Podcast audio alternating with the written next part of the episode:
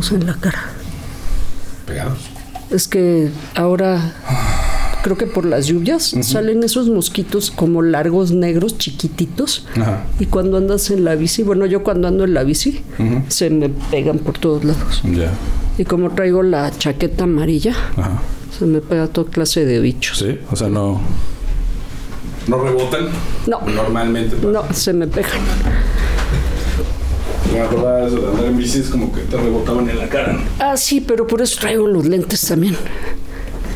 Sí, bueno, te pasa de todo, me orinan los pájaros, me cagan los pájaros. Se orinan los pájaros. Me, me ha tocado que me orinen y me caguen los pájaros.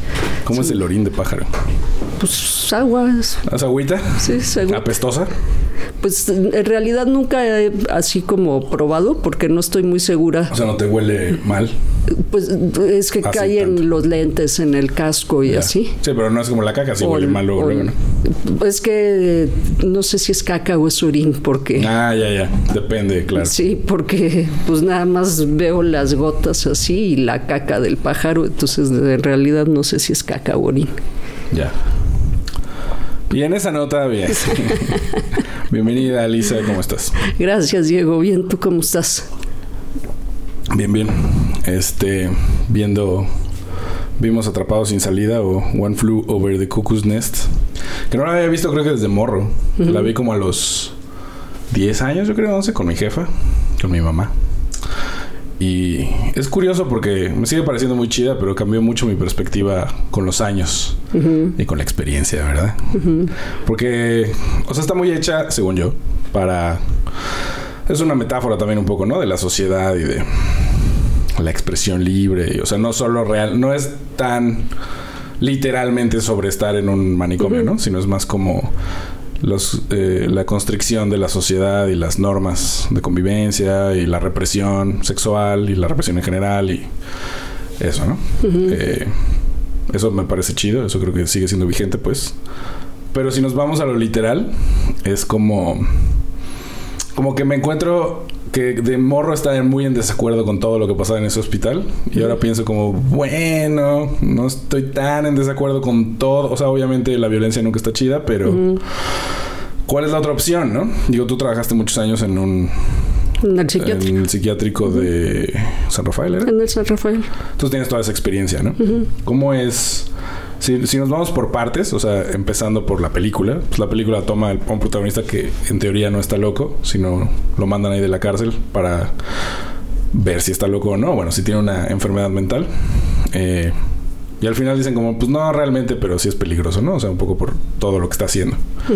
Que él creía que se iba a salir más rápido porque le quedan 68 días, entonces ya no quería estar en la cárcel, se fue al manicomio. Y luego ahí se da cuenta que por eso el personaje de la enfermera es como mala, entre comillas, porque él prefiere que lo mantengan ahí, porque así ya no va a salir nunca, ¿no? O sea, lo pueden tener ahí cuando ellos determinen. Es como una manera de obtener el poder sobre su vida, que él no tiene idea. En fin, eh, pasan ciertas cosas, ves cómo funciona el hospital, entonces podemos empezar por ahí.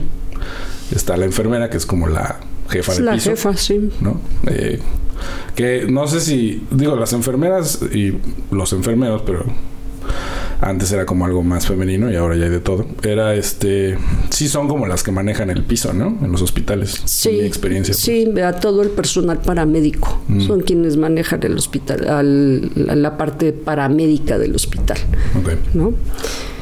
En el caso de esta enfermera, la película es tan vieja que además también da terapia. Es como la, Claro, es como la psicóloga del, O sea, aquí no hay. El, el único como psiquiatra es el, el El director. director. ¿no? Y los que están ahí estudiando el caso. Es similar, bueno, en mi experiencia con el Fray Bernardino. Bernardino, porque cuando mi mamá estuvo ahí, pues las enfermeras son con las que hablas, es la gente que está ahí y la que controla todo, con la que los pacientes hablan, y tú hablas con el médico, pues en la consulta una vez, que no está realmente ahí, o sea, están en su cuarto y supongo que dan consulta, ¿no? Y están haciendo como los... eh, ¿Cómo se le llama cuando estás como evaluando a alguien? Sí, eh, la evaluación, el diagnóstico. Ándale, diagnosticando. Pero no están a nivel de piso realmente, ¿no? O sea, hablar Es con que ellos es complicado. el, el hospital, bueno, eh, es complicado entrar al hospital, o sea, como visita, ¿no? Es complicado entrar al piso, sobre todo al, al psiquiátrico, o sea, entras a otros hospitales y hay áreas restringidas, ¿no? Está la terapia intensiva, por ejemplo, en los hospitales que no son psiquiátricos, mm. que pues está restringida. Sí, todo está muy seccionado. Sí, están eh, restringidos los cuneros, por ejemplo, mm. no es que te puedes ir a asomar al... Antes sí, ¿eh? Antes sí, cualquiera podía... Detalle curioso, cuando una de las veces que interné a mi madre tenía que entrar por el ISTE, ¿no? Entonces está en urgencias del ISTE y de ahí la tienen que subir a piso y de ahí la tienen que mandar en ambulancia al fray, ¿no? Porque ella es usuaria del ISTE. Es todo un proceso. Pero cuando estaba en urgencias, se les escapó. Eh, y entonces estaba en la, en la pediatría, en urgencias de pediatría. Y era como, o sea, estuvo ahí un rato tratando de salir hasta que alguien dijo, ¿esta señora de dónde salió? Y solo se dieron cuenta porque ya tenía bata. Sí, si, si, bien, si, todavía estuviera de, civil, sí, se va. Se, se nos pela. Entonces, en, en el psiquiátrico, hay dos áreas muy bien delimitadas, que es hospitalización y la consulta externa. Mm.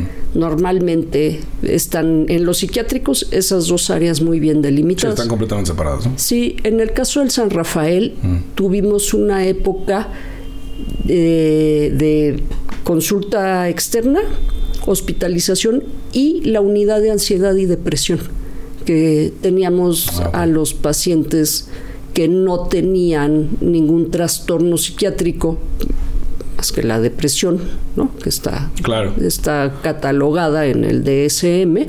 El DSM es el manual diagnóstico estadístico de, trastornos mentales, pero es, digamos, un poco diferente, ¿no? No es como, no es lo mismo. ¿No es peligroso a un mismo nivel?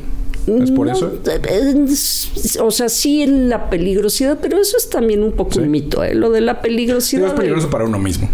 Pero la, ansiedad y la depresión. Sí.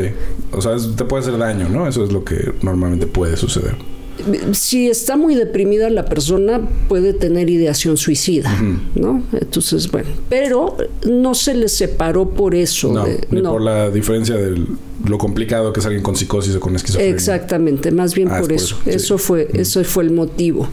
Eh, porque, bueno, también creo que lo que pensaron en esa época en el hospital es que los pacientes tenían algún beneficio en no convivir con pacientes que tenían estas patologías, ¿no? Estas cosas eh, de, como bien dijiste, de psicosis, de esquizofrenia, para que pues no se, no se deprimieran más, ¿no? Era como en beneficio del paciente, también porque la depresión ha venido subiendo mucho, entonces también para dar una atención más dirigida solo al asunto de la depresión y porque la depresión, bueno, los pacientes que estaban con depresión esperábamos que salieran mucho antes, ¿no? Los, los de psicosis, los de las esquizofrenias son pacientes crónicos, algunos, algunos de nuestros pacientes. Nuestra paciente más antigua había ingresado en 1976. El hospital cerró el 2000 mm, por ahí del 2010, 2008 me parece que cerró. No, 2008 no. Un buen rato. Sí, eh, por ahí del 2010 fue que el, que el hospital cerró. 2010, 2011 yo creo. Entonces era una paciente que tenía más de 30 años interna en el hospital. Entonces están delimitados por ese tipo de cosas eh, y entonces la atención que reciben es directamente como sí de enfermeros y enfermeras eh, y cómo se llaman los otros los que en la película son como los que están son como cuidadores son como camilleros no pero no sé. O sea, aquí están, son, como, músculo, ¿no? Como camilleros policías. Ajá. es como... Eh, en el hospital, por ejemplo, bueno, como el San Rafael era un hospital privado, en muchas ocasiones los pacientes y las pacientes tenían cuidadores, mm. ¿no? Que funciona así en el Instituto Nacional de Psiquiatría, ¿no? Tienes que llevar un cuidador. Hay que llevar uno externo o el mismo hospital tenía algunos como para cuando había algún tipo de emergencia. Son sí como camilleros, pero no se mueven tantas camillas, sino más bien de repente si hay que contener físicamente a algún paciente, entonces salen estos cuidadores se les llama los cuidadores. Son enfermeros, en realidad son enfermeros. Sí, porque en el Fray O sea, cuando alguien se ponía violento o medio incontrolable, pues sí salía un grupo de. Casi todos eran hombres, ¿no? Eh, a, a, someter. Someter para que le inyecten algún tranquilizante, o, sí. O a cargarlo y llevárselo porque luego pues, no quieren entrar, ¿no? Y es como, ya que firmaron, pues los meten y los amarran a la cama.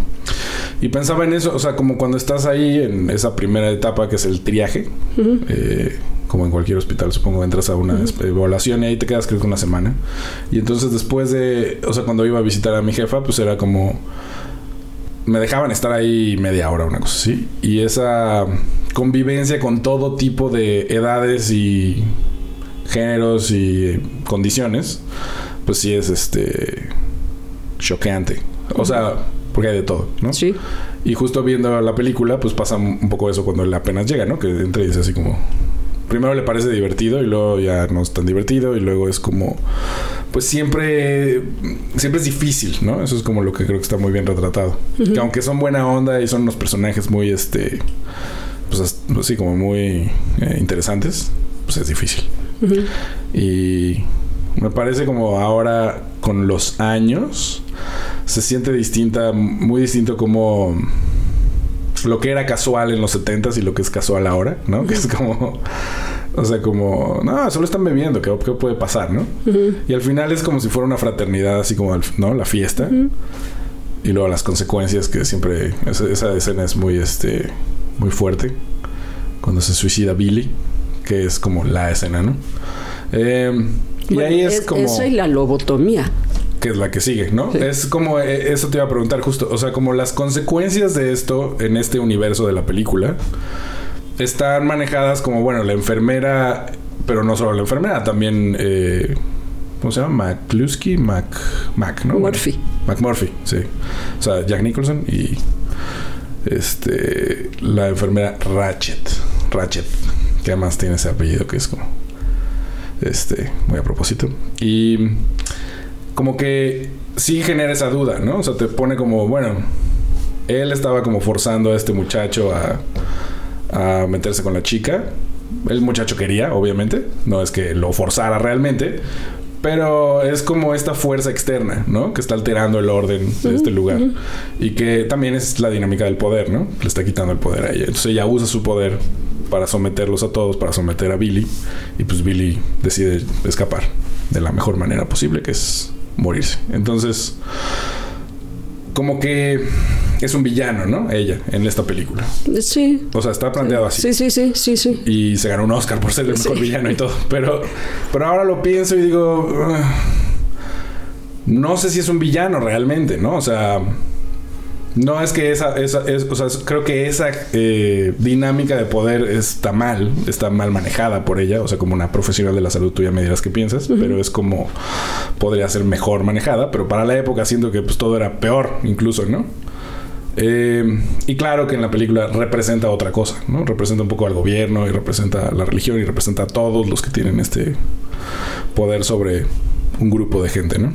Eh, pero algo que quería preguntarte es, ella tiene un discurso muy de todo es por el bien de los pacientes, ¿no? Sí, eh, No, es que el horario no se puede mover porque le va a molestar. Y luego los pacientes pues son, la mitad están catatónicos, que es como nada de estos cambios les va a afectar. Y a la otra mitad, pues sí quieren cambios o quieren cosas y ella no lo permite tampoco, ¿no? Por un lado pienso, como alguien que tiene un familiar que ha pasado por estas cosas, que eso no está completamente infundamentado. O sea, no solo es que quiera tener poder sobre la población, sino es también voy a tener que lidiar con más cosas, ¿no? Si empiezo a permitir ciertos... Eh, sí, como ciertas cosas. Concesiones. Concesiones, exacto. Pero luego pues se sale de control. Entonces es muy delicado como el balance en un ambiente así, me imagino. Tú ahora que la volviste a ver, ¿qué, qué piensas de toda esta dinámica? Bueno, ahora que la volví a ver, disfruté muchísimo las actuaciones. Como que, dijo, la primera vez la vi y, la historia te absorbe, ¿no? Sí, pero ahora los detalles. Pero ahora los detalles de las actuaciones que son espectaculares. Sí. Me encontré con Danny DeVito, yo no me acordaba que Danny DeVito Lloyd. Sí, Christopher Lloyd también. Sí, sí, sí. ¿no? Entonces fue, fue todo un suceso para mí revisitar, porque igual tenía yo creo que más de 20 años de no ver Ah, no sé si sabes, pero Billy es Chucky. Sí, sí, sí. Que también es como. Sí. ¿No? Todos tuvieron carreras. Es la primera película de casi todos ellos, menos de, de, de, enfermera y de Jack sí, Nicholson. Sí, de Jack Nicholson, que también estaba muy joven, ¿no? Pues. Sí, digo, ya iba a estar rayando los 40, pero. Sí, por ahí. Pero era el principio de su carrera. Sí, eh, sí. Famoso, ¿no? O sea, digo, ya había hecho muchas películas, pero ninguna y eh, Billy es, eh, no me acuerdo cómo se llama, pero bueno, me llamó mucho la atención que los créditos mm. aparecen por orden alfabético. Sí. ¿O de aparición? ¿No? ¿Es, alfabético? Alfabético. Mm. es, alfabético. es cosas de, otras épocas. Lo que pasa es que no, no es muy notorio mm. porque están ordenados por apellidos. Pero empieza con la A y termina con la Con la Z creo que termina con la W. Entonces eso también me llamó mucho la atención, ¿no? Los créditos yo nunca había reparado que antiguamente los créditos... Eh... No en todos lados, depende mucho del contrato. Ah, ok. O sea, porque si eres una estrella muy grande, ah, en tu contrato viene que tienes que salir primero. Y si no sales primero, vienes como icon o actuación especial de... O sea, son cosas de contratos y de sindicatos. Entonces, cuando hacen lo del. No me acuerdo por qué es lo del orden alfabético exactamente, pero quiere decir como que todos cobraron. Igual. Ajá, como. No igual, pero el mínimo por horas, ¿no? O sea que no había una cosa ahí de estrellas ni nada así. Era una obra de teatro muy famosa, entonces. Sí, y no hay estrellas, ¿eh? No, para esa época nadie era estrella. No, pero además todos los papeles del, del guion son importantes. Claro, sí, eso es un, ensamble. Sí, no, no hay uno que digas este papel es más importante. Sí, no, incluso pues Jack Nicholson en algún momento deja de jugar, digo, hacia el final, ¿no? Pero es como... ¿Te reconociste al del resplandor? ¿Hay otro del resplandor? Sí. Es que hace mucho que no veo el resplandor tampoco. El camillero guardia que se queda, que, al que convence. Ah, es el, señor grande. Ajá, es el, el que le clava el hacha. El que Jack le clava el hacha. Ah, claro. El que hace todo ese, de que escucha al niño y se regresa en avión y en coche y hace todo eso para que le claven el hacha. Ese. Ok. Sí, sí, sí. Ah, bueno, ahora que lo dices, sí. Sí, sí, que es como muy particular. Y la otra cosa, todos los guardias, ¿no? Son negros. Sí, eso te iba a decir, que es como esta cosa de...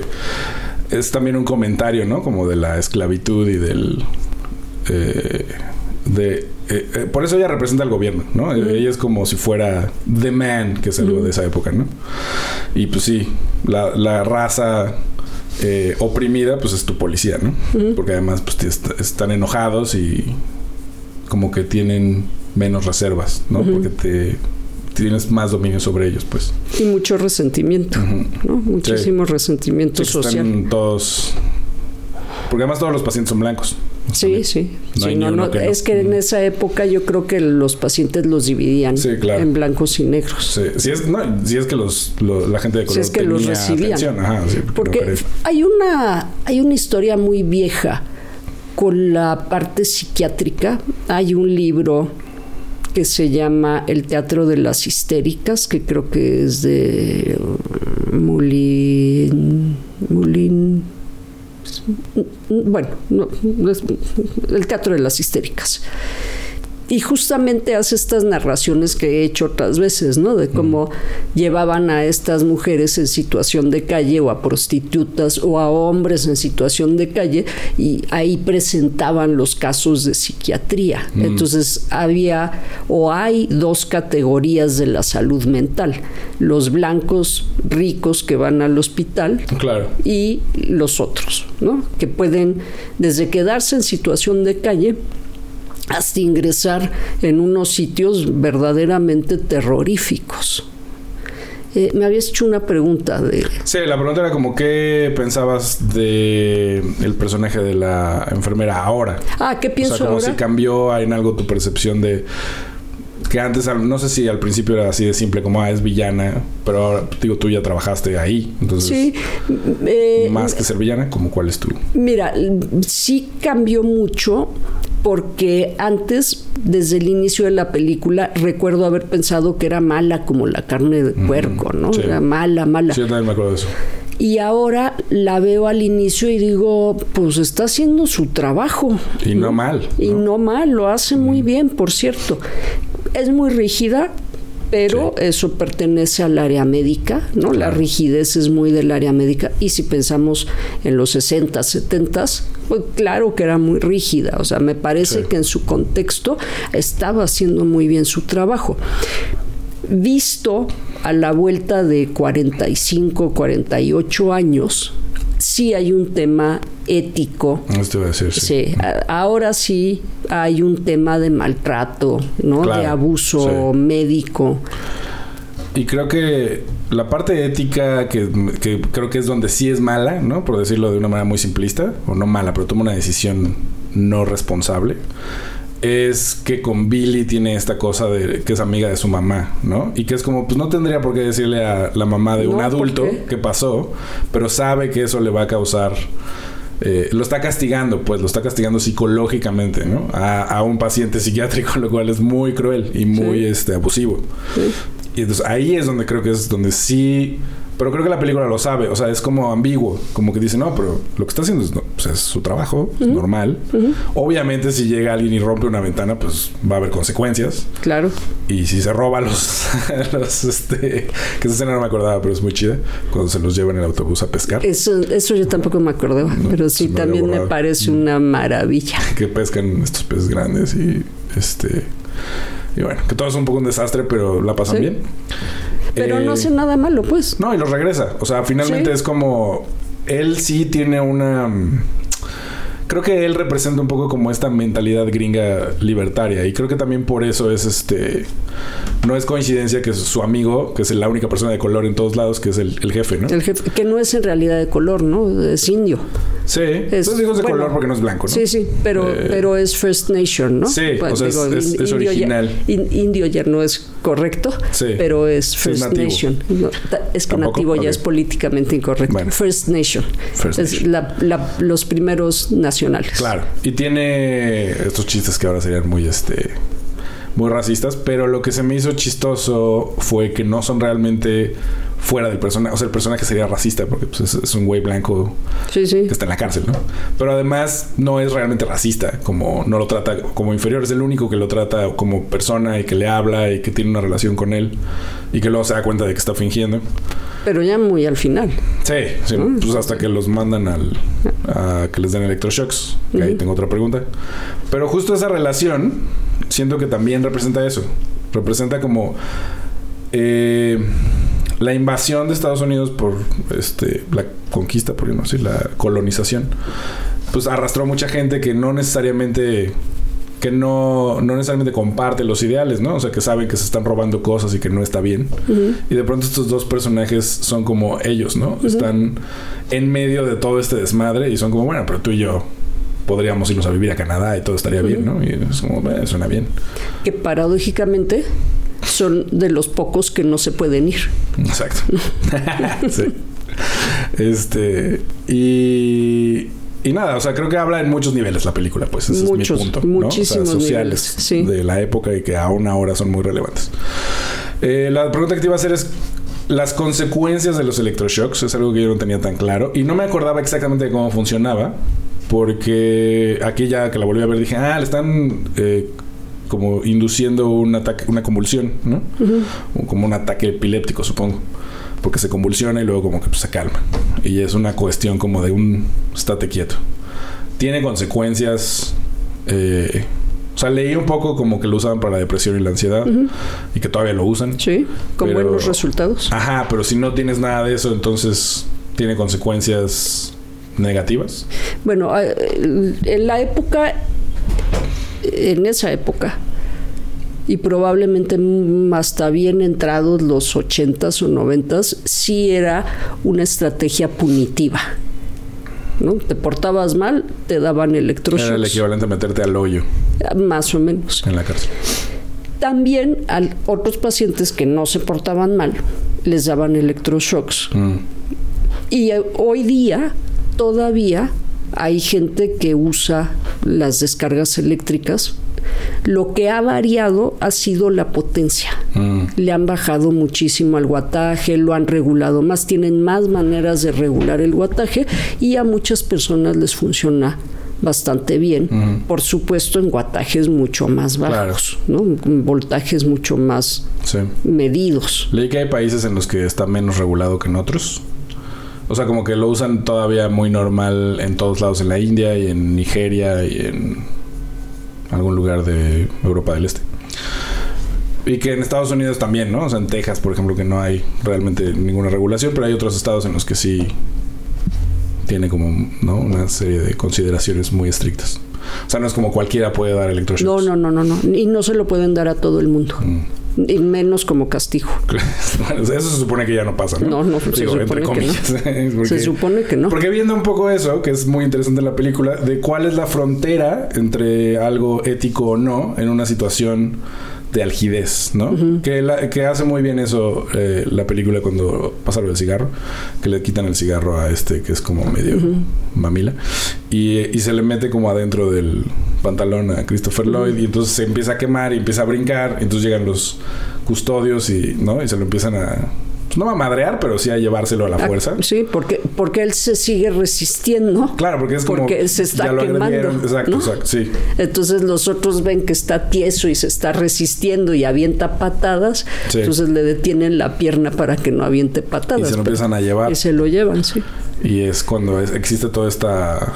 Eh, este montaje súper chingón de, de está pasando eso y el otro quiere sus cigarros y, y este eh, Jack Nicholson se acaba de enterar que no va a salir nunca y entonces está, ¿no? Y la, la, enfermera también está como empezando a perder el control y vas viendo un poco como de alguien que llega fresco de afuera con una perspectiva entre comillas normal eh, empieza a descomponerse y a formar parte de este universo, ¿no? Del orden, desorden que es.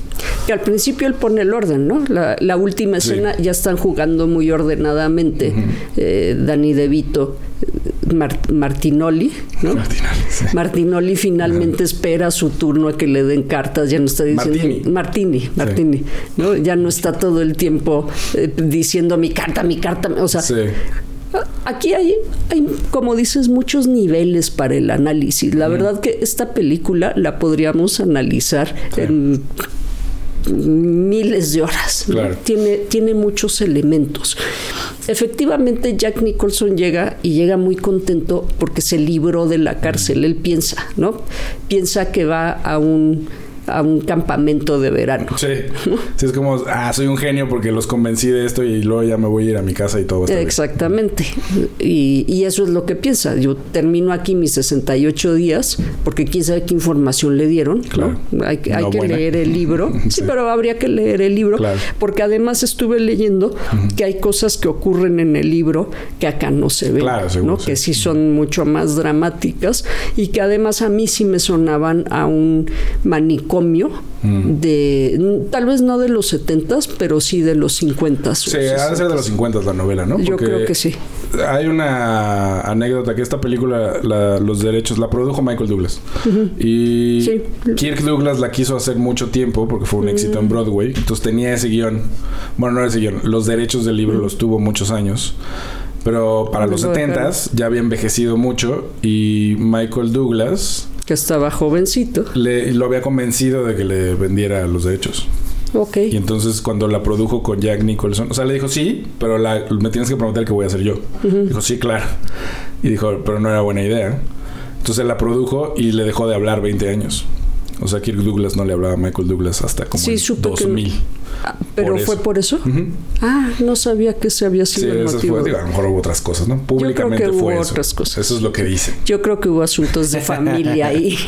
Puede ser, digo, es una familia muy este llena de secretos, ¿no? Como todas. Pero sí, o sea, mm, es una, según yo, fue una obra muy importante en los 50 es que habría que mirar en el contexto también de la psiquiatría. Claro. La psiquiatría aparece a finales del siglo XVIII como psiquiatría, ¿no? Hay un primer médico que dice, a ver, eh, hay que hacer un apartado para estos alienados. Entonces, siempre se ha hablado de locos y de... hasta ahora. Hasta ahora. Que tampoco es políticamente correcto. Pero la gente lo dice. La gente lo dice, pero además en la película cuando, cuando llega Jack Nicholson al hospital, quieren ver si está o no está loco. Ese es el término que usan. Sí. Bueno, sí, porque es que según lo que, lo que también estaba viéndola con subtítulos en inglés, pero no decía como if you have a mental illness. Ah, sí, también. pero sí, a lo mejor sí le dice la policía ¿sabes o alguien. Que, que no tuve tan buena mm. suerte de encontrarla en mm. inglés y la tuve que ver doblada. Ah. Sí hablan de mm. trastorno, de enfermedad mental, sí. pero sí dicen loco varias veces. Sí, seguramente. Que, queremos ver si estás loco o, y después cuando tienen la reunión todos para decidir si se va o se queda, ah, que le preguntan a la enfermera si ella qué piensa. Eh, vuelven a decir que no están muy seguros que esté loco. Algo que es muy genial de esa escena es que ella, que es una gran actriz, eh, lo hace de la manera más dulce.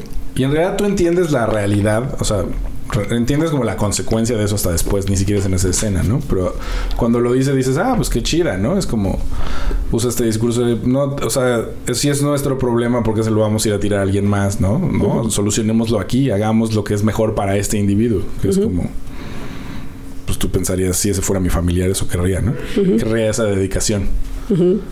y luego en las siguientes escenas cuando te enteras que eso es más bien para tenerlo en su poder, ¿no? Sí, se juegan muchas cosas de poder acá. me, preguntabas, por ejemplo, esto, ¿no? ¿Qué, pienso si ella es la villana o no? Yo pienso que igual que él, o sea, igual que Jack Nicholson e igual que los otros, tienen sus claroscuros. El mismo Billy tiene sus claroscuros. Claro, eso es lo más interesante. Billy para la época era un neurótico, pero de libro de texto. O sea, él se podía ir cuando quisiera y decide quedarse. Por cierto, después te enteras que está bajo el, cobijo de mm. su mamita. Claro. ¿no? Sí, que está ahí por un favor, digamos, ¿no? Como lo están. E, exactamente, ¿no? La, la, enfermera, como es amiga de la mamá, lo está vigilando. Pero fíjate qué cosa. Él ya estaba listo para irse y ella lo retiene a través de la culpa judeocristiana, ¿no? De la culpa religiosa. Sí, que eso es, eso es... Cuando él, cuando él sale del cuarto y se para enfrente de ella, que le están aplaudiendo y echando porras, él ya no está tartamudeando. No, empieza a tartamudear cada vez más. Empieza a tartamudear cuando ella, le dice primero algo de la culpa y entonces empieza a medir eh, tartamudear. Y cuando le dice tu mamá se moriría si se entera, ahí es donde el pobre Billy empieza a tartamudear. Y se hinca y, se hinca y le, suplica y como la otra no acepta, que por cierto, ahora o en esa época como bien dijiste, ella no tendría por qué irle a contar a la mamá el asunto de un adulto. Pero cuando tú tienes un paciente psiquiátrico mm. de ciertas condiciones, lo puedes interdictar. Ya. Interdictar quiere decir a través de la palabra, o sea, le quitas la palabra al paciente y alguien toma mm. su palabra, alguien toma las decisiones del paciente. Y eso, eso es de las cosas como más delicadas de la parte de psiquiatría en la hospitalización. Tener un paciente interdictado significa quitarle todos sus derechos. A la hora que tú le das un tutor a una persona y le quitas sus derechos, la dejas sin la capacidad de decir qué quiere y qué le gusta y qué no le gusta y que sí y que no Sí, eso está, o sea, ahí es justo donde el balance de poder es muy peligroso, ¿no? Sí. porque si tienes una persona un poquito que entra en la ideología, que lo hablábamos la otra vez, o sea, es como ella claramente tiene una ideología como católica, ¿no? O sea, es una persona... Ah, sí, sí, son gente, y el director seguro también. Claro, digo, más por la época, ¿no? Pero este pero aún hoy en día no, no me parecería sorprendente. Pero entonces entra esa como ideología o eso, ese sistema de valores a determinar cuál decisión es la correcta si tiene el poder de hacer esto. A ella se le cruza el cable ahí con Billy porque había tenido sexo, que por cierto es cuando dices, ah, a este pobre lo tienen ahí para que permanezca virgen por el resto de sus días, ¿no? Un poco eso se siente así, ¿no? Ajá, pero además bajo el yugo de la madre, que como bien decías, es una representación social. O sea, no, no salen a ver todas las familias o a todas las familias, sino traen a todo, que eso es lo que pasa en los hospitales psiquiátricos. Tú en realidad estás viendo el funcionamiento familiar de muchos sistemas, ¿no? o sea, de muchas a, familias. A todo esto que les pasó sin verlos, ¿no? Sí, o sea, porque la mamá es un personaje muy importante que nunca vemos, pero está ahí. No, pero ya cuando lo... o sea, saber que el chico no ha conseguido novia, porque además es un chico bien parecido, aunque después haya hecho Chucky. sí. Muchos años después. Muchos años después. o 30, yo creo. Fue en los ochentas. Ah, sí, fue en los 80. sí, es cierto, fue en el 84, fueron 10 años, 9 años. Porque la película es del 75. Que por cierto, en los créditos dice que es el nuevo, ¿eh? ¿El nuevo qué? ¿Billy? Ah, sí, es su primera película. Es su primera bueno, es su segunda película ya vi, pero es su primera ah, película la segunda? Pues grande. Ahí en los créditos lo ponen como debut. Como debut, ¿no? Eh, entonces ahí tienes ese sistema familiar con unas ideas religiosas y morales y de la sexualidad muy rígidas y muy atoradas, ¿no? Que ahí la, la enfermera pasa de ser el control social, el gobierno, a ser la mamá, ¿no? Mm que es el control de Billy. O sea, pasa de ser el control político a ser el control religioso, familiar. O sea, es la mamá, pero también es la iglesia, pues. O sea, también representa eso, ¿no? La moralidad cristiana.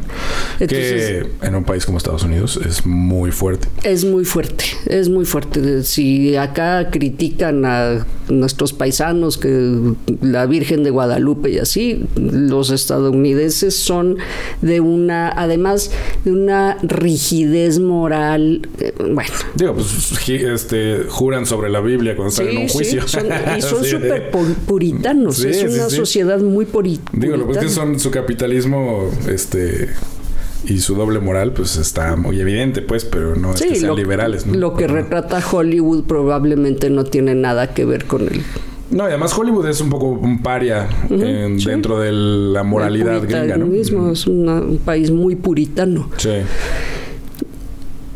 E, entonces ahí ves este claroscuro de la enfermera.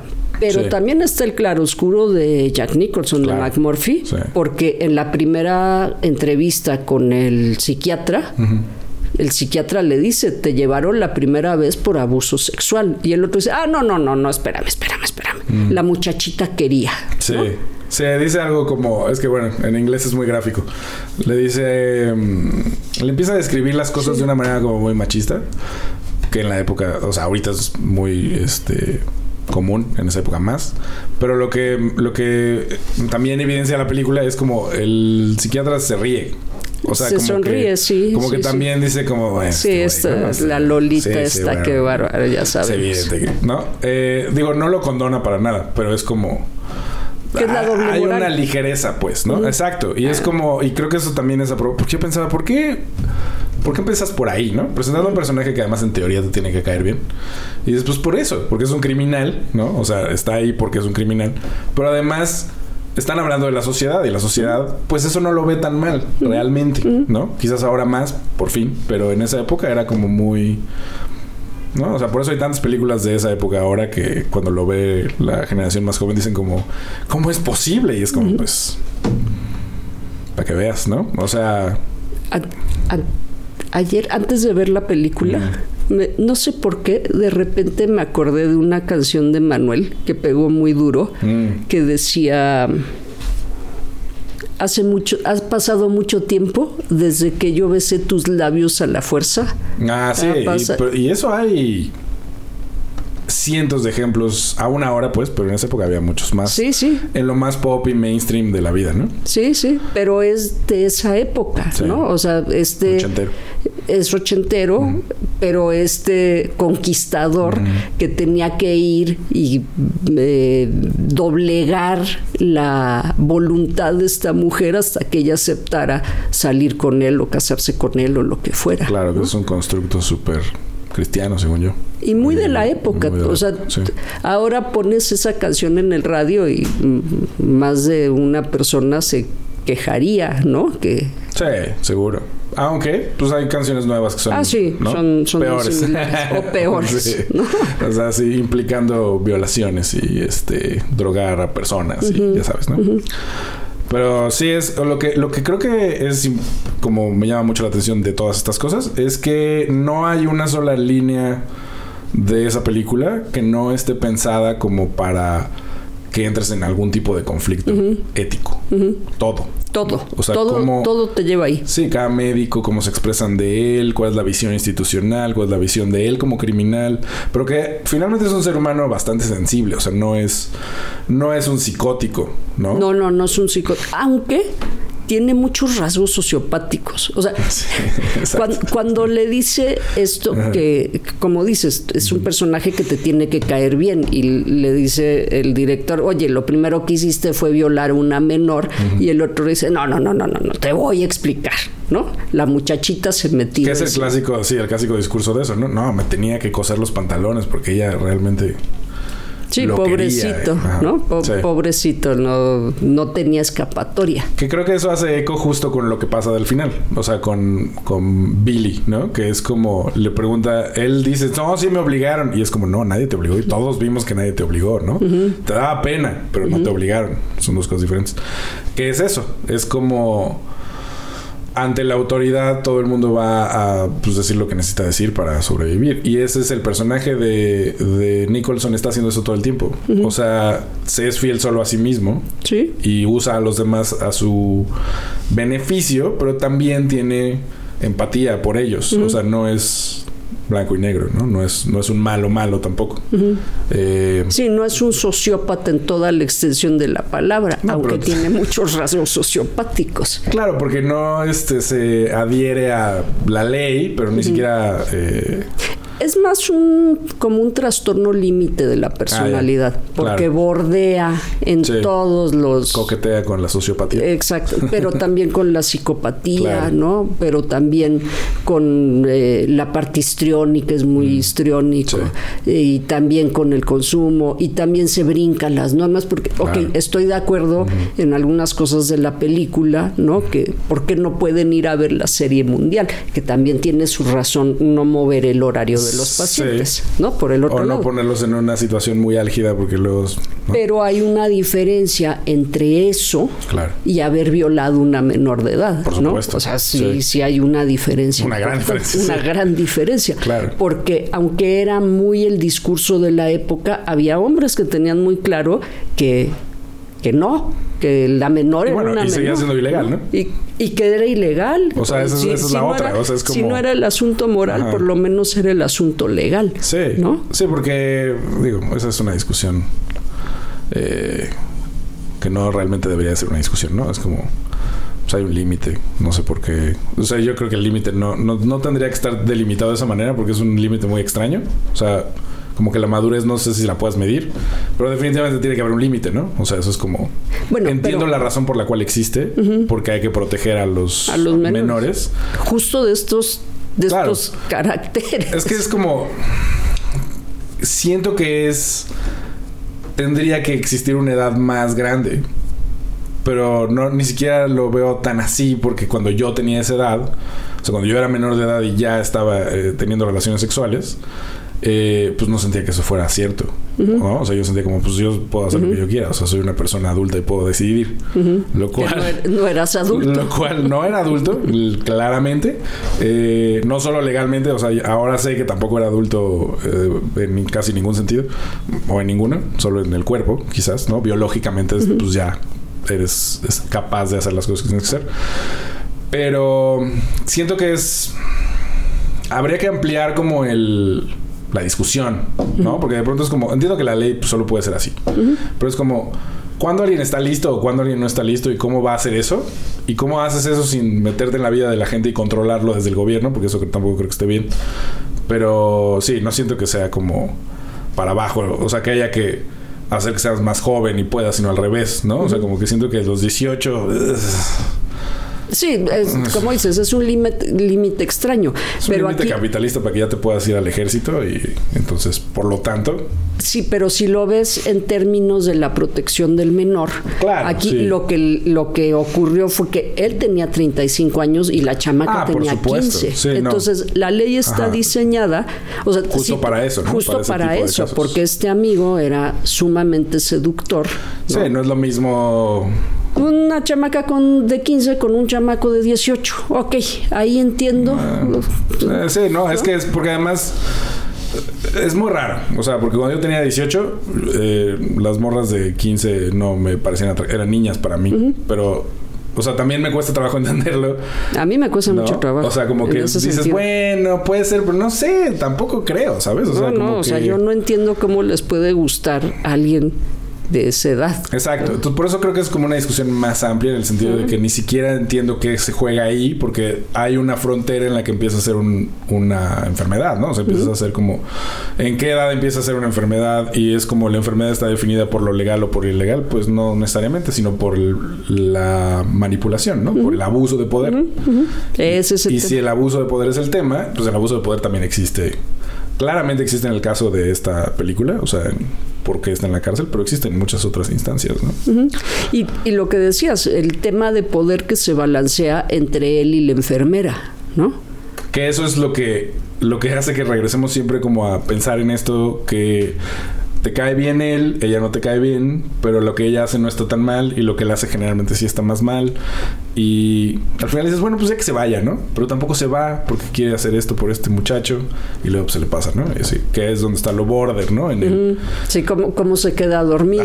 ¿no? es como estás escapando del manicomio y te quedaste dormido, pues, o sea, seguro que te quieres ir, porque también es eso, ¿no? Me recordó mucho ese, esa obra de eh, que se llama El proceso mm. de Kafka, ¿no?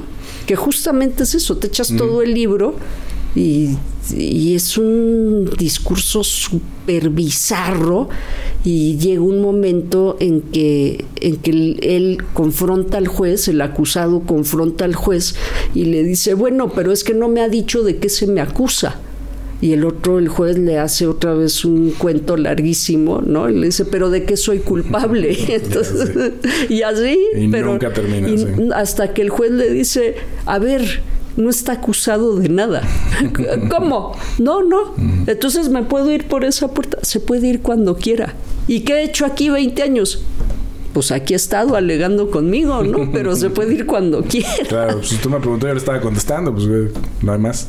Y es, es el mismo caso acá, que te enteras al final que todos estos están ahí porque quieren. La mayoría, ¿no? La mayoría, pero como dices, es también este reflejo social de cómo estamos encasillados en estos roles que hemos adoptado ¿no? Y jugamos esos juegos con los otros, así de esa manera, hasta que ocurre algo, porque te digo, aquí ocurre que paradójicamente Jack Nicholson, que es el elemento perturbador, los organiza.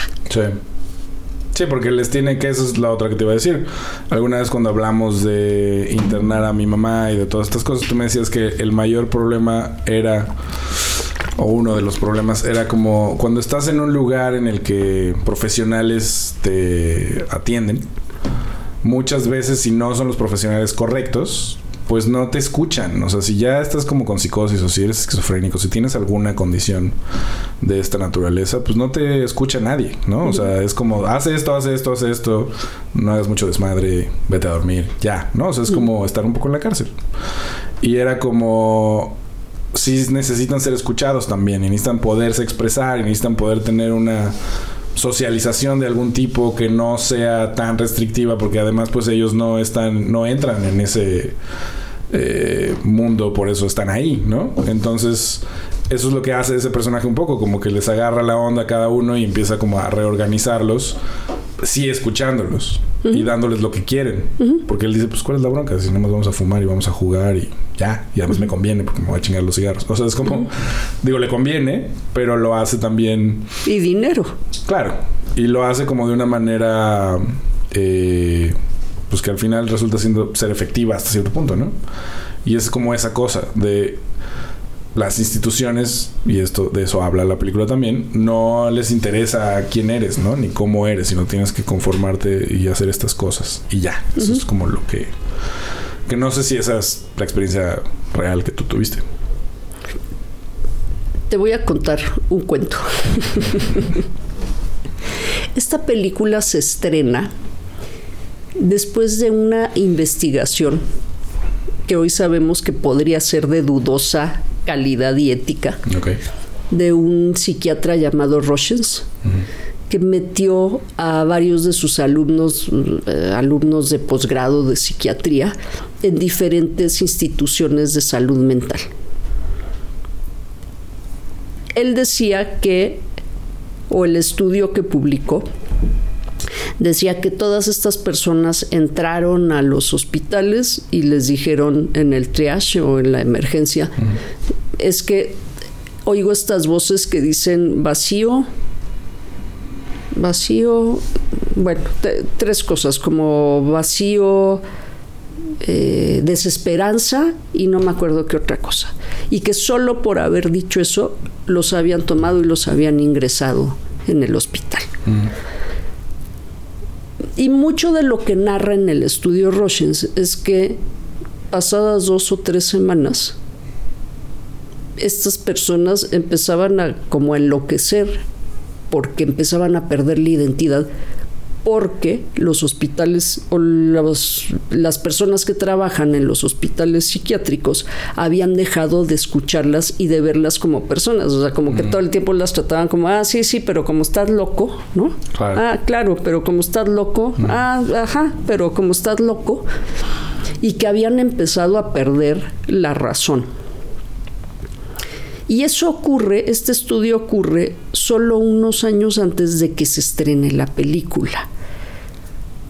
Pero después, una periodista de nombre Callahan retoma el estudio porque ella va a dar a un psiquiátrico y pasado cierto tiempo se da cuenta que no tiene un trastorno psiquiátrico, sino una encefalitis por algo autoinmune, cosa que es mucho más común de lo que sabemos o de lo que se ha reportado.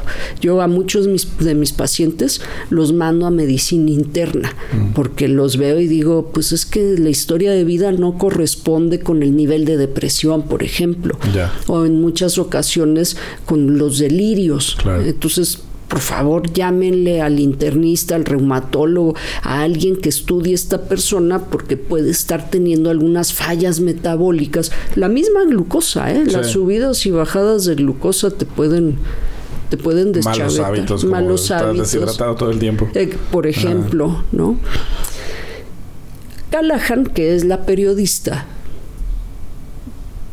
decide investigar un poco más y se supone que a Rochens, después de las publicaciones de los eh, artículos académicos, le habían propuesto escribir un libro. Entonces Callahan busca el libro y nunca lo encuentra. Mm. Resulta que nunca lo escribió porque había muchas inconsistencias aparentemente entre cada uno de los casos y lo que él narraba en los artículos académicos.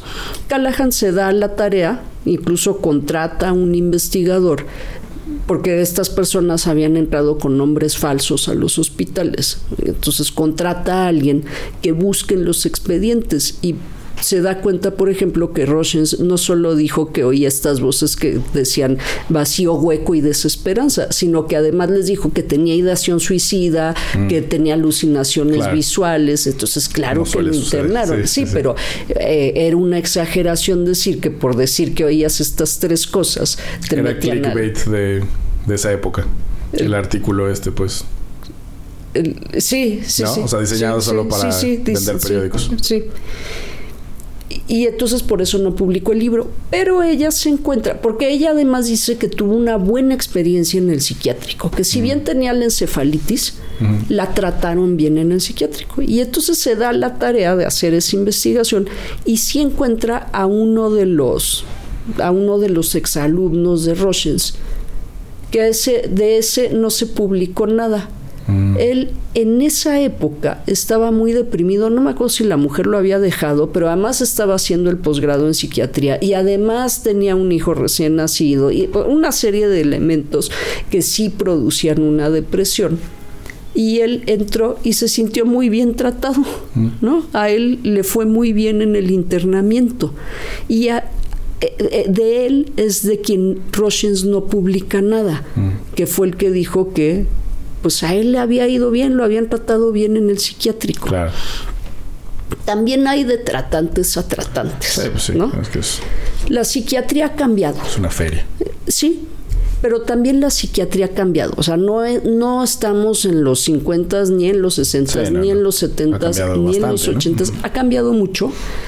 Eh, si hacemos historia de la psiquiatría, es en los años 50 cuando aparecen los medicamentos, la farmacología psiquiátrica. Mm. Y eso también marca una diferencia entre tratarlos antes con eh, porque eso sí es cierto, ¿no? Que los, los bañaban a cubetadas con agua fría. O sea, el maltrato de muchos lugares es cierto. Es real. Es real, ¿no? A mí Jorge Álvarez, que fue mi profesor, me contaba que él estuvo en el Fray haciendo prácticas y que llegó al Fray, pues estoy hablando de los ochentas. Jorge hizo la licenciatura en los ochentas y se encontró con que las enfermeras bañaban a los pacientes en el patio, no importaba si era primavera, verano, otoño, invierno, los bañaban en el patio a manguerazos con agua fría.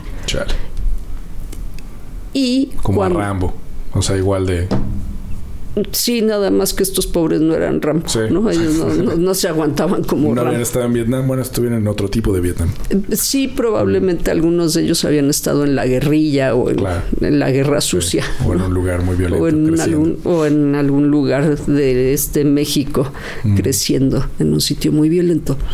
Y entonces Jorge y sus compañeros decidieron, se dieron a la tarea de ver qué estaba pasando. Y cuando fueron a hablar con las enfermeras y les dijeron, oigan, ¿por qué los bañan a cubetadas? Digo, ah, porque es un asco con estos cuates. Y no les hemos enseñado las sábanas. Estos mugrosos se cagan en las, en las sábanas, defecan la ropa de cama y las sábanas y están todos llenos de, de, de heces. Entonces, pues nosotros no les vamos a pasar la esponja, así es que los sacamos y los bañamos a manguerazos. Y entonces Jorge y sus compañeros fueron a hablar con el director. Jorge se quejaba mucho de los psiquiatras. Mm. Le tocó todavía una época en la que los psiquiatras y los psicólogos eran enemigos acérrimos, mm. él decía. Ahora sí que no lo sé, a ti no te tocó eso. A mí no me tocó. A mí yo siempre le he llevado muy bien con los médicos y con psiquiatría siempre le llevo. Tengo muy buenos amigos psiquiatras que hice en el psiquiátrico, ¿no? Mm. Y que he hecho a lo largo de la vida donde me los he encontrado en otros lados y hemos colaborado muy bien el área de psiquiatría con la de psicología. Esa es mi experiencia desde el día uno que me paré en el psiquiátrico. Claro, como tú dices, pues le debe haber tocado uno. O sea, un jefe que tenía esa Sí, sé, sé por otras fuentes que sí había un conflicto, porque mi mentora, que también era psiquiatra, eh, también me decía como que sí había habido un conflicto. No, no narraba una cosa tan horrorosa, pero el caso es que Jorge contaba que fue con el director del FRAI y le propuso hacer un programa psicoeducativo de higiene. Mm con los pacientes. Y el director le dijo, ¿y qué necesita? Nada, pues, o sea, hablar con los pacientes, haga lo que quiera, ¿no? Y entonces le firmó... Si no me cuesta, venga. Sí, exactamente. Le firmó el protocolo de, pues, de investigación. Y a la vuelta de tres meses regresaron con el jefe, con el director, y le dijeron, ve, aquí están los resultados. ¿Y cuáles son? Pues el hospital ha ahorrado tantos miles de pesos en el lavado de las sábanas. A ver, ¿no? Dice, si interesó, claro, es, así es como se venden los programas, ¿no? ¿Cuál es el beneficio económico? En realidad, lo que Jorge un poco narraba era, a nosotros el beneficio económico del hospital nos importaba medio cacahuate. Lo que nos importaba era que a los pacientes se les tratara bien, porque ya había en esa época una tradición no muy vieja, como de los 50, 60, 70 y 80, de revisar la, la parte de derechos humanos, que no se hablaba de derechos humanos, pero sí como de dignidad de los pacientes psiquiátricos, porque sí habían, sí había, ah, habían ocurrido excesos anteriormente en los psiquiátricos. Y, ok, eh, pero ¿qué les dijo? sí. Eh, hizo un programa con ellos para, para, para reeducarlos y que fueran al baño, mm. al mismo tiempo que eh, hizo un acuerdo con las enfermeras que el que no estuviera lleno de heces no tenía por qué salir al patio a que lo, lo bañaran a... Ya, fue una, sí, una negociación con ambos grupos. Sí. Porque supongo que también los otros lo... Eh, era como una. Era su venganza. Entonces, no, imagínate, no salían de ahí. Un círculo vicioso de. Pero la enfermera me trata mal, pues me cago. Ajá, pero para el paciente era una condición de perder, perder. Claro. Para el enfermero era una condición de perder, ganar. Sí.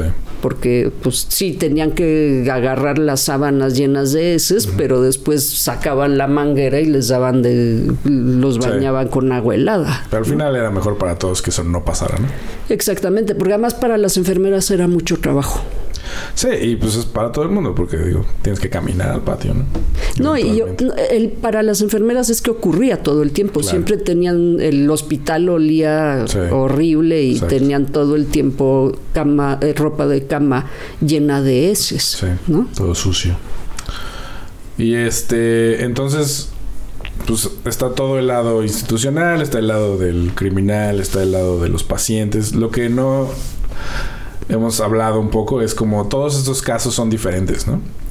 O sea, en ah, la película, ¿no? La película sí. Que es como Martini es como alguien como todo compulsivo. Eh, que al inicio está tan compulsivo que parece tener poco coeficiente intelectual. Exacto. ¿no? Sí, parece, ese parece, que no entiende nada, ¿no? Y que es como así. Sí. Eh, y luego está. No sé muy bien qué tiene Christopher Lloyd. ¿Cómo se llama? Lau. Es como impulsivo también. Tiene como, border? no, parece, mm. él impresiona algo más como de neurología, mm. como a lo mejor alguna epilepsia del óvulo o algo que, ah, que le...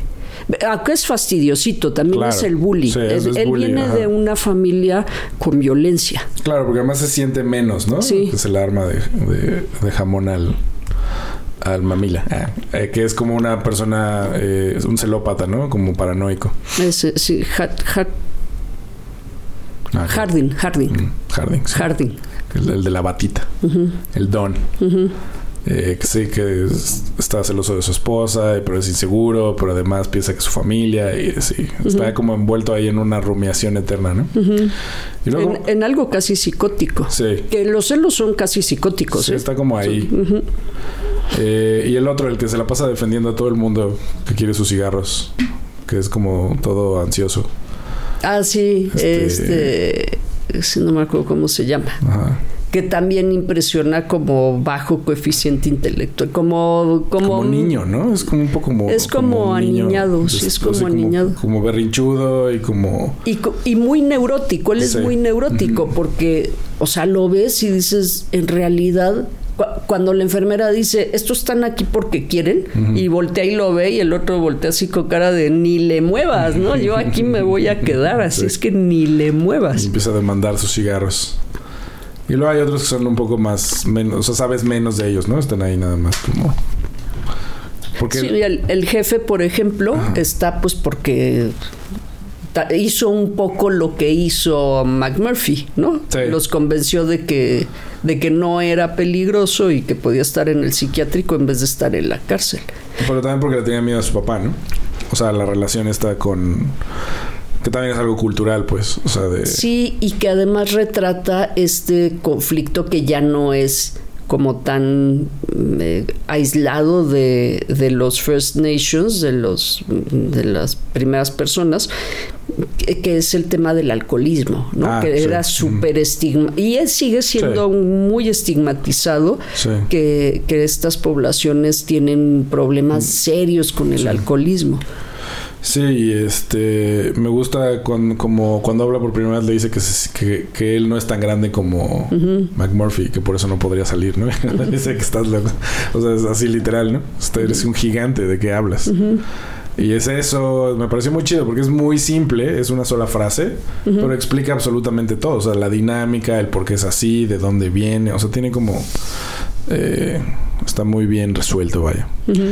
Eh, sí, pues como todos los personajes, aparte de sus eh, como tareas escénicas, llamémosle, que es como cada quien tiene una acción que hace que la trama se desenvuelva de una manera, ¿no? Y te va dando información sobre pues cómo funciona el lugar, cómo funciona el país, cómo funciona el mundo, cómo funcionan los humanos y todas estas cosas. El área de eh, salud mental. El área de salud mental. Eh, pero al mismo tiempo el capitalismo y al mismo tiempo las familias, ¿no? O sea, es como las mujeres entran ahí justo de una manera doble, ¿no? O sea, está como la enfermera, que es como la mamá eh, irascible, eh, católico represora, y están las prostitutas, ¿no? Que no son prostitutas, bueno, son como amigas de... Candy es prostituta, sí, ¿no? Pero son amigas de, Una es amiga de, de McMurphy.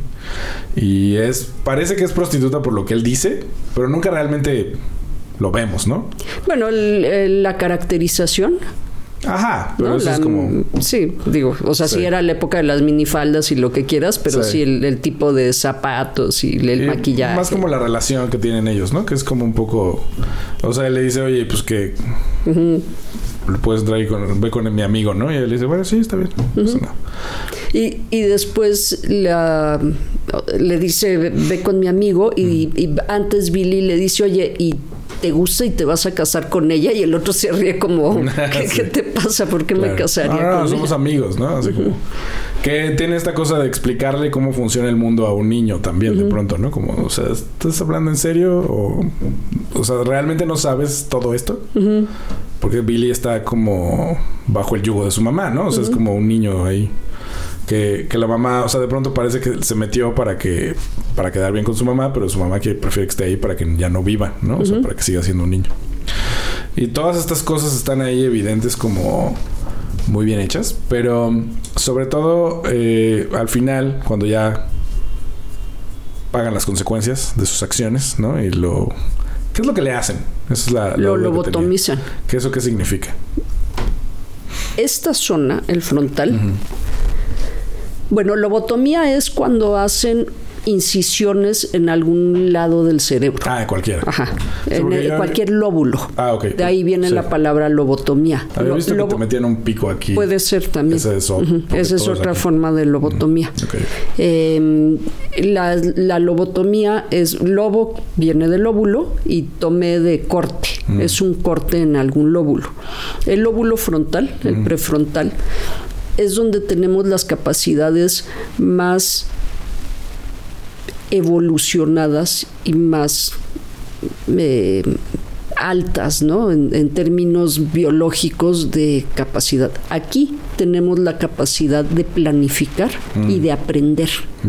Ahí es donde podemos aprender.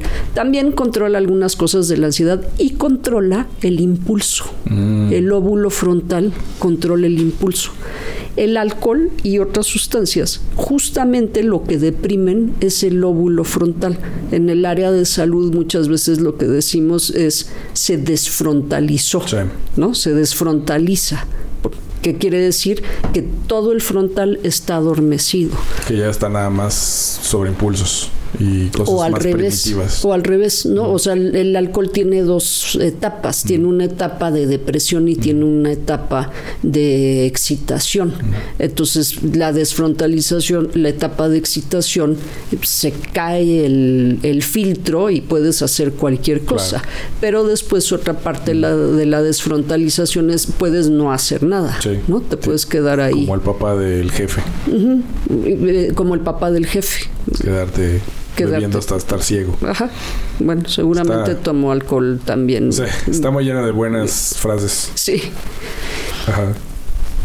Lo que hacían con las lobotomías, por accidente descubrieron un paciente que era muy agresivo, tuvo un accidente y creo que se clavó algo por un ojo. Mm. Y descubrieron que después del accidente se había tranquilizado muchísimo. Eso fue a finales del siglo XIX.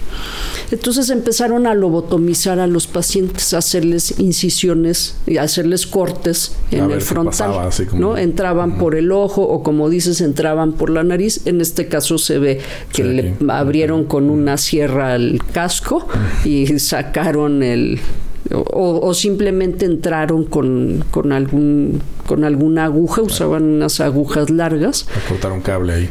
Eh, entra nada más a dañar el frontal. Mm. Se hace un corte, por eso se llama lobotomía, corte del lóbulo. O sea, es calculado de que cuando hagamos esto va a pasar esto. O sea, se va a calmar para siempre. Eh, eh, es bueno, en este caso ya fue calculado porque esto ocurre en los 70. Sí, sí, sí. O sea, en el caso de Aquí ya sabes ya sabías que, que si le haces mm. un cortezote en el frontal lo ibas a, dejar así, sin capacidad de reaccionar ni de... Se convierte en un vegetal, ¿no? Se convierte en un vegetal, no tanto, porque ya a nivel de vegetal hay que ponerles un ventilador. Claro, sí, se pierde, tiene funciones básicas. Se pierde la autonomía, ¿no? Con, con este estado vegetal se pierde la autonomía. Él tiene autonomía, incluso camina, porque lo que dañaron fue el frontal. Pero no habla, ¿no? No, no habla, eh, porque te digo, ahí están las funciones más evolucionadas a finales del siglo XIX dijeron, ah, mira qué maravilla, sí, porque además ya sabían que el frontal funciona. O bueno, más bien así descubrieron que el frontal servía para eso, con las lesiones. Y la primera, eh, la primera lobotomía que hacen ya de manera voluntaria para calmar a alguien que, que le que era impulsivo, ¿no? Ah, pues todo muy bien, se calmó, pero no pudo regresar a su casa porque había mm. perdido la capacidad de planificar. ¿no? De, planear, exacto. Entonces había perdido los mapas, perdió la capacidad de aprender, entonces perdió cosas que ya había adquirido mm. y además la capacidad de aprender. Ya no se hacen. No, las lobotomías con este propósito no. Mm pero se hicieron, hasta, o sea, las de frontal, quién sabe cuándo las dejaron de hacer, porque además descubrieron que regulando bien y haciendo un buen diagnóstico eh, podían dar electroshocks y después aparece toda la farmacopea de la segunda mitad del siglo XX, pero por ejemplo mi abuelo contaba, él había hecho una lobotomía, me parece que a nivel de cerebelo. Mm no me acuerdo que le había lobotomizado a este paciente, un paciente muy jovencito que tenía epilepsia. Mm. Y le funcionó, se le quitó la epilepsia. No, sé si mi abuelo tuvo buena suerte. Mm. Bueno, sobre todo el paciente, ¿no? Pero el que era gastro, pero era cirujano general, mm. También siendo muy joven, decidió que pues, había leído, era un hombre muy estudioso, se leyó bien la técnica y le hizo la... Dijo, se me hace que va a funcionar. Pues le funcionó. Le funcionó, a este paciente le funcionó. Ya, ya, ya. Pero entonces, eh, sí, porque me acuerdo de verlo de niño y pensar como, eso es brutal, ¿no? Eso, eso ya no se hace eso. Y creo que mi jefa me dijo, no, eso ya no se hace, no sé qué. No, no. Eh, pero luego leí más adelante, hace poco de hecho, como que pues no era tampoco eh, malo per se. O sea, sí venía de un lugar de... En esa época era lo único que sabíamos hacer. Y bueno, ahora ya hay otras cosas mejores, pero durante un tiempo pues era ley, ¿no? O sea, como para ciertos... En algún... Ya más adelante eh, habían han hecho algunos algunos algunos procedimientos los neurólogos con áreas del cerebro que tuvieron por ejemplo un lo que llaman un infarto un evento vascular ¿no? Y con el paciente despierto van estimulando algunas áreas, más que cortarlas, las van estimulando y le dicen, le presentan tarjetas al paciente y le dicen cómo se llama, pero con cosas muy específicas, por ejemplo, en el área del, lenguaje, ¿no? En el área, se llama área de Broca. Tiene, el cerebro, hay un mapa en anatomía y está, tiene números, ¿no? O sea, está el área 1, 2, 3. Entonces, el área de Broca, si no me falla la memoria, son la 36, 37, 38 y 39, mm. creo. No, no me acuerdo si esas son las de atrás o mm. son, son las de Broca. Eh, no, sí, las de atrás son las 50 y al 59 me parece. Eh, entonces lo que han hecho los neurólogos es estimular, no sé si, no me acuerdo si con electricidad o nada más picoteándola. ¿No? Y han tenido buenos resultados con algunas de estas se llaman afasias, mm. con algunas de estas de estos daños que hacen que la gente, o sea, la gente puede, por ejemplo, ver ¿no? y reconocer que esa es una taza, pero no la puede nombrar, ¿no? Mm. Entonces dice, dame lápiz. ¿Cuál lápiz? No, el lápiz. Le das un lápiz. No, no, el lápiz en el que estás tomando el café. Mm. O el, en el que estás tomando el cielo, mm. ¿no? Sí. Entonces hay, hay palabras, hay memorias, se sabe qué es lo que se está nombrando, pero la conexión está dañada. Mm. Como lo que pasó a Bruce Willis, ¿no? Ajá, las áreas de asociación, que es lo que él tiene dañado, áreas de asociación. Se supone que esa es la siguiente parte de la medicina, ¿no? Regenerar partes a voluntad. Se ha hecho, ¿eh? O sea, sí, sí. Bueno, el cerebro es muy, muy, muy flexible. Mm porque decían, no, el día las neuronas que se murieron, ya esas ya las... Sí, eso no es cierto, ¿no? No, no, eso, no es, es, un mito. Es un mito. Eso se llama plasticidad. Plasticidad mm. cerebral. Que es también un poco como la capacidad que tiene de adaptarse a lo que hay. Es que el cerebro aprende, todo el tiempo está aprendiendo. Por eso consume tanta energía, ¿no? Sí. Sí, es muy interesante eso. La parte neurológica. Eh, pues sí, ¿alguna conclusión de haber visto a Jack Nicholson y a todos los demás. Te digo que, como bien dijiste, tiene muchos niveles y sí hay mucho de dónde eh, sacarle para el tema de derechos humanos. Sí, ¿no? ¿No? ¿Qué, se hace con el presidente psiquiátrico? ¿Hasta dónde tiene capacidad de decidir? Eh, o sea, para pensar, ¿no? Y porque a ninguno de nosotros nos gustaría estar en ese sitio que nada más porque eres un dolor de cabeza te lo botomicen. Claro, que además o te den electroshocks. Sí. Estaba escuchando una discusión de Neil deGrasse Tyson con unos güeyes de un podcast sobre los derechos de las personas trans y los deportes y esa, ya esa discusión. Que como hay muchos clics, a todo el mundo le gusta tener. Y hay una agenda como de decir, pero ¿por qué? Y las mujeres pierden derechos. Entonces, y, Neil deGrasse Tyson les decía cosas como muy, que me parecían muy acertadas y que son difíciles de navegar y que tienen mucho que ver con la ética en general.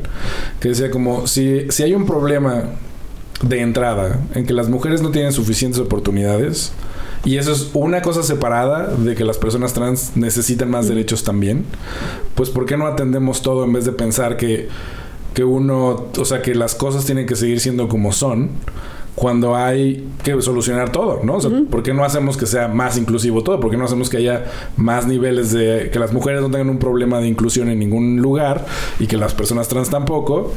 Y ponía un ejemplo como de que él había eh, era luchaba en la universidad, ¿no? Y decía, se, se crearon dos pesos diferentes porque había mucha diferencia.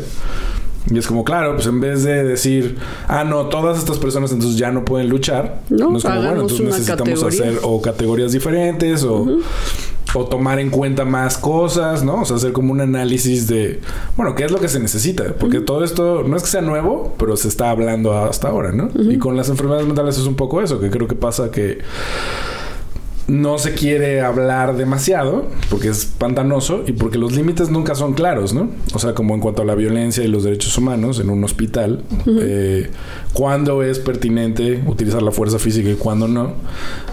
Que no sea como nada más al pues sí, al buen ojo de la gente que está ahí. Que claro que hay gente que lo hace bien, ¿no? O sea, no, no es que todos los profesionales de la salud estén mal, sino es más bien como que es un sistema muy precario, ¿no? Sobre todo en México, que ni siquiera hay instituciones. No hay.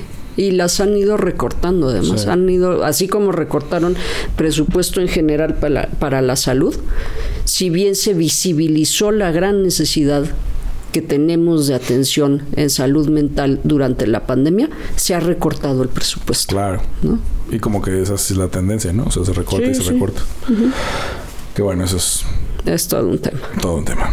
Muchas gracias, Lisa. Con gusto, Diego. Hasta la próxima. ¿Cómo viste?